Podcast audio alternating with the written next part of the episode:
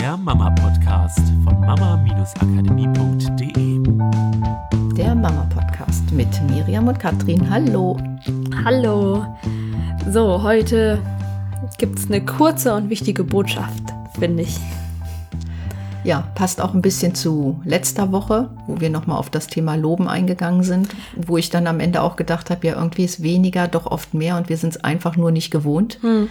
Und könnte man sagen, wir knüpfen da an. Also es ist ein bisschen anderes Thema, aber es passt halt zu weniger als mehr. Ja, genau. Und ähm, es ist ein bisschen, also etwas, wo wir im Kurs halt noch viel detaillierter drauf eingehen, wo wir im Podcast aber auch schon öfter drüber gesprochen haben. Also, es geht um das Thema Kinderlernen durch Ausprobieren was für uns ja eines der super wichtigsten Themen ist. Und ähm,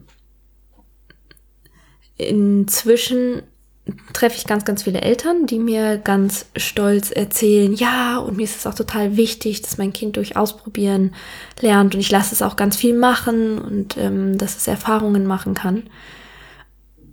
Und dann beobachte ich ein paar Minuten später, wie das Kind etwas ausprobiert und sehe die Eltern, wie sie die ganze Zeit auf das Kind einreden währenddessen. Also das Kind probiert es aus, äh, Treppe krabbeln oder hat irgendeinen Gegenstand in der Hand. Und die Eltern kommen von außen die ganze Zeit und sagen, ja, pass aber auf und nicht so hoch oder hier, guck mal, da musst du drehen oder ähm, probier doch mal aus, das so rumzumachen. Und was ich spannend fand, war, dass die Interpretation von ich lasse mein Kind machen anscheinend Stopp bei, ja, es macht ja alleine. Ich greife ja mit meinen Händen nicht ein. Ich greife ja ein. Ist ja, ne, auch ein kinästhetisches Wort. Dass das anscheinend ähm, für viele nur nicht bedeutet, dass ich nicht verbal nicht auch eingreife. Und da möchte ich heute nochmal einfach dazu aufrufen oder das nochmal bewusst machen, dass auch für mich ein dem Kind dann sagen, was es tun soll, in dem Moment ein Eingreifen von außen ist und das stoppt, dass das Kind tatsächlich alleine ausprobiert und selber die Erfahrung macht.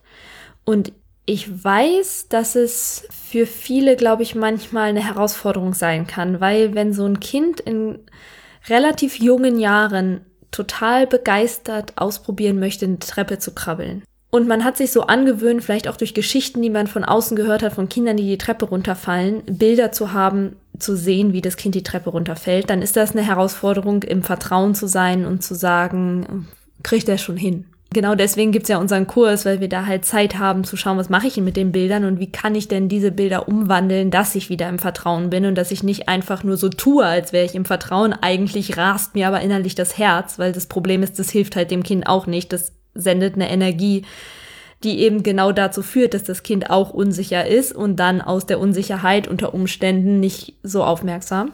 Ja, das Kind braucht dein Vertrauen, damit es ja auch selber dem Vertrauen in sich mhm. weiter folgt, ja.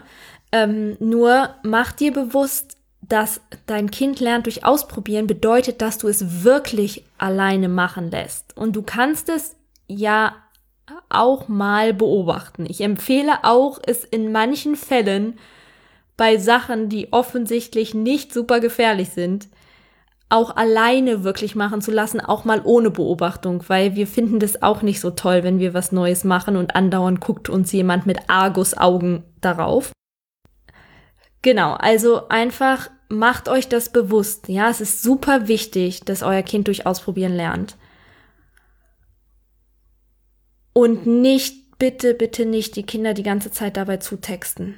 Ja, weil ich, erinner dich mal zurück, wenn du früher zum Beispiel Hausaufgaben gemacht hast und jemand hat die ganze Zeit nebenbei was erzählt. Wie sehr kann man sich dann tatsächlich auf das konzentrieren, was man gerade machen will? Also meistens hat man dann nebenbei das Gefühl so, ey, nee, und macht Fehler und ist unaufmerksam oder muss nochmal von vorne anfangen oder eine Seite noch dreimal lesen. Ja, und ich finde, ja. andersrum gedacht, wenn wir das Kind daran gewöhnen, dass es immer eine Rückmeldung kriegt, wird es immer auf diese Rückmeldung warten und diese Rückmeldung nutzen, um rauszukriegen, ob der Weg der richtige ist, ob der Weg der sichere ist, anstatt selber ein Gefühl dafür zu entwickeln, wie es sicher ist. Hm, ach so, du meinst, nehmen wir mal Beispiel Treppe.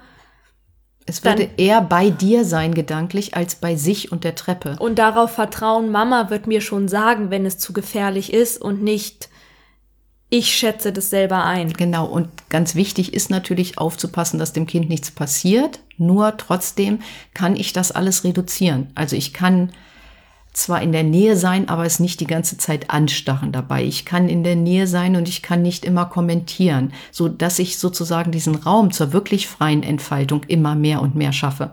Und die wirklich freie Entfaltung ist, dass das Kind sich in Verbindung mit dieser Treppe einen Weg findet, wie, er sel wie das Kind halt selber die Treppe hoch und runter kommt, ohne Rückmeldung zur Mutter. Und da sind wir wieder bei der letzten Podcast-Folge. Auch wenn ich da dabei bin, das Kind ständig zu loben und toll und du hast wieder eine Treppenstufe geschafft und so, dann würde das Kind, und da sind wir auch wieder bei einer Sache, die wir immer sagen, langfristig leicht wollen wir es haben, nicht kurzfristig. Langfristig wird das Kind dann nicht von dem Lob abhängig sein, sondern sich auf seine eigenen Fähigkeiten verlassen, beziehungsweise merken, hier habe ich noch einen Schritt zu gehen. Also ich bin ja fest davon überzeugt, dass ein Kind, das von Anfang an ähm, die Möglichkeit hat, sich selbst zu erfahren, ohne die ganze Zeit Auswirkungen von außen, dass das Kind auch die Sachen ausprobiert, wozu es sich selber in der Lage sieht. Und das kann ich aus eigener Erfahrung, zumindest in Beobachtung von Mick, total bestätigen. Oder auch bei anderen Kindern, die ich beobachte, die so aufwachsen, dass die, die wissen schon, was sie können. Ja, Mick hat nie angefangen, die Treppe krabbeln zu wollen, bevor er nicht auch motorisch dazu in der Lage war. Und als er angefangen hat, die Treppe krabbeln zu wollen, ich glaube, da war er sechs Monate, äh, wenn ich ihn dabei beobachtet habe, konnte ich echt feststellen, krass, der kann das auch. Und witzigerweise ist er aber die Treppe nur hochgekrabbelt und nicht runter. Weil runter war ihm zu unsicher lange Zeit. Das hat echt gedauert, bis er sich das erste Mal getraut hat, die Treppe rückwärts runter zu krabbeln. Da ist er schon monatelang Sofas rückwärts runter, ja. Also der wusste, wie das geht mit Füße zuerst und so, hatte er für sich schon rausgefunden. Aber er hat sich halt nicht sicher gefühlt. Und davon bin ich fest überzeugt. Ich glaube allerdings auch, dass wenn Kinder von, also sehr, sehr früh immer von außen diese Einwirkungen kriegen, dass das Gefühl ein bisschen verloren geht. Das heißt, ich würde nicht unbedingt empfehlen, ein Kind, das mit drei Jahren, drei Jahre lang immer gehört hat, sei hier vorsichtig, mach das, pass auf, dann sofort zu sagen, na ja gut, dann mach jetzt halt alleine, weil habe ich einen Podcast gehört. Weil es sein könnte, dass das Kind dann Zeit braucht, wieder überhaupt zu verstehen, ah, jetzt muss ich auf mich hören, jetzt ist nicht mehr Mama da, weil, weil das Kind dann vielleicht denkt, ach, Mama sagt jetzt nichts mehr, also ist es sicher und macht dann etwas, weil es nicht mehr auf sich selber hört. Genau, also weil es denkt, es abbauen. ist sicher. Ne, einfach nur als Disclaimer sozusagen, ihr kennt euer Kind. Ja, nur weil ich jetzt sage, mein Kind ist mit sechs Monaten die Treppe gekrabbelt, heißt es nicht, dass jedes Kind das machen muss. Wenn du das Gefühl hast, nein, das ist in dem Fall nicht sicher und ich mache lieber ein Treppengitter vor. Ja, also ihr entscheidet für eure Kinder. Nur seid euch dessen bewusst. Ich finde zum Beispiel, ich, mein persönliches Ding wäre, ich würde halt eher ein Treppengitter vormachen, damit ich nicht die ganze Zeit sagen muss, pass auf, mach das, aber rückwärts, aber langsam, sondern damit ich das kontrollieren kann, wann er die Möglichkeit hat, alleine die Treppe zu krabbeln oder nicht. Das wäre mir nochmal ein wichtiges Anliegen, dass ihr euch das bewusst macht. Und ich glaube einfach, es ist ein riesengroßes Thema, dieses Ausprobieren, was ja auch viel mit Ängsten und Prägungen, was wir gelernt haben, wie man mit Kindern umgehen sollte. Und auf der anderen Seite aber auch Chancen, die für die Kinder da sind und was da alles für Eigenschaften entstehen können. Deswegen haben wir ein ganzes Hörbuch zu aufgenommen. Ähm, und die von euch, die das Gefühl haben, entweder ich will da noch ein bisschen mehr drüber wissen, ich finde es total spannend, wie viel kann ich meinem Kind zutrauen, wie viel Eigenständigkeit.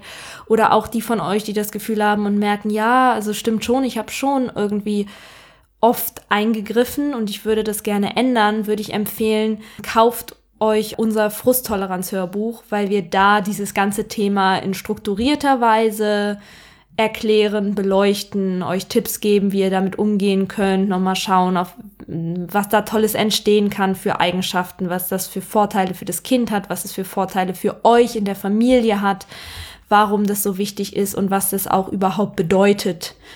Ausprobieren lassen. Ja, genau. Genau.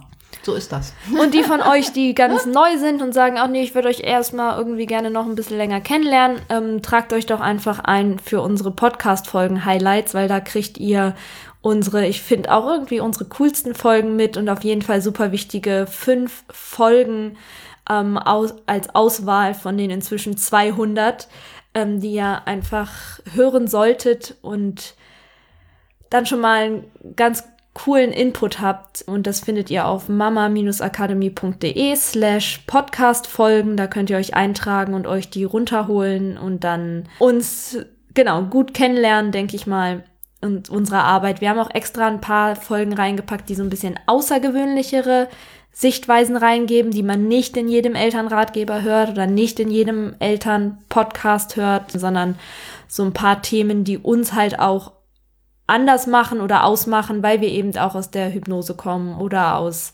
der Persönlichkeitsentwicklung und aus der Psychologie und dadurch halt so ein paar Hintergrundinfos noch mitzugeben können. Ja, seid gespannt. Genau, dann lernt ihr uns noch ein Stückchen besser kennen und wir freuen uns schon auf nächste Woche. Macht's gut. Tschüss. Das war der Mama Podcast. Der Podcast, der Familien zusammenwachsen lässt. Mehr zu uns unter mama-akademie.de.